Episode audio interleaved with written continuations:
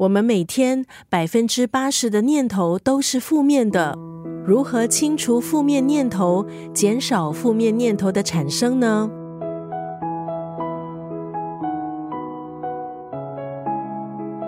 今天在九六三作家语录分享的文字，出自这本书《大脑逆龄指南》。这本书的作者是神经科学家威勒米尔博士。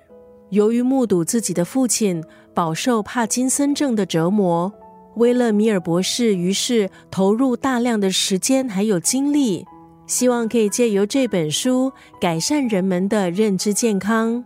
结合了作者的临床经验和专业知识，这本书以风趣易懂的文字，首先打破常见的大脑迷思，也带出了有趣和大脑相关的知识。像是大脑的容量可以储存三千万小时的影片，还有大脑百分之六十是油脂组成的，所以吃对的油对我们的大脑很重要。当我们吃冰的时候，有时会头痛，这是一种保护大脑的急动机制。作者在书里归纳整理出健脑配方，配合大量的案例。让对这个领域不熟悉的读者也能够轻松的掌握概念。透过饮食、运动、抗压、营养补充、健脑游戏，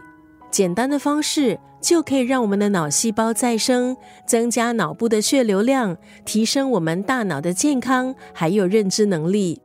今天在九六三作家语录就要分享这本书《大脑逆龄指南》当中的这段文字。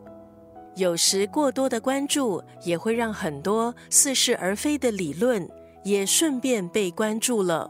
过去十年，因为社会少子化、快速老龄化，让失智症和相关议题获得越来越多关注。这本书充满了希望、智慧，还有精妙的方法，让我们的大脑有机会逆龄。也让我们即使已经步入中老年，也可以过上健康美好的人生。